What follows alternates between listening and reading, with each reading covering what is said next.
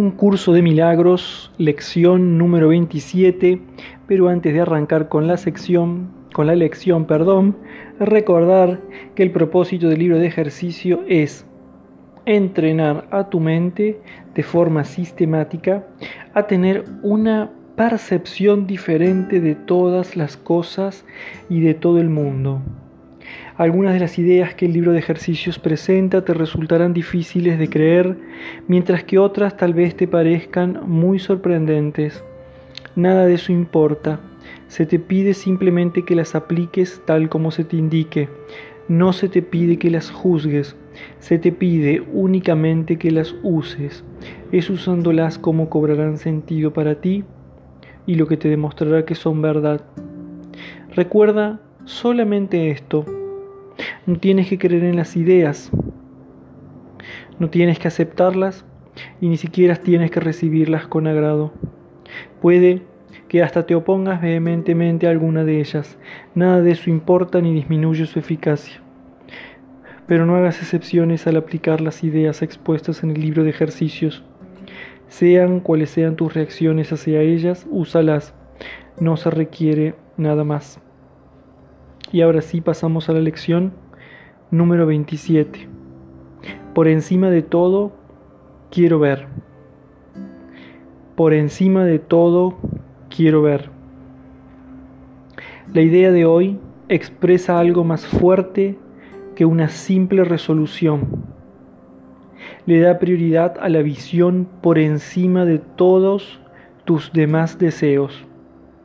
Quizá te sientas indeciso con respecto a si usar esta idea o no, debido a que no estás seguro de si eso es lo que realmente quieres.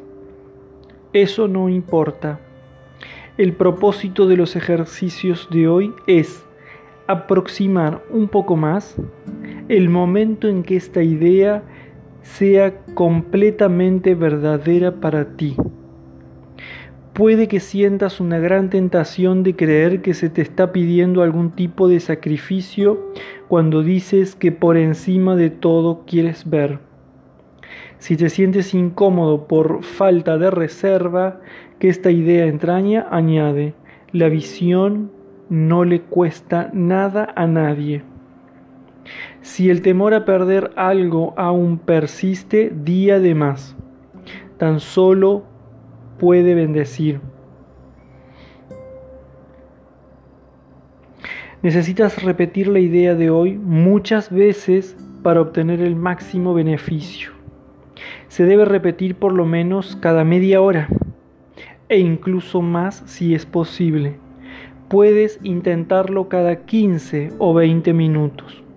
Se recomienda que al despertarte o poco después establezcas un horario fijo según el cual vas a repetir la idea de hoy y que trates de adherirte a él durante todo el día. No te será difícil hacerlo aun si estás conversando o ocupado en otra cosa cuando llegue el momento de repetirla. Siempre se puede repetir una frase corta silenciosamente sin que ello interfiera en nada. Lo que realmente importa es con qué frecuencia te vas a acordar, hasta qué punto quieres que esta idea sea verdad. Si contestas una de estas preguntas, habrás contestado la otra.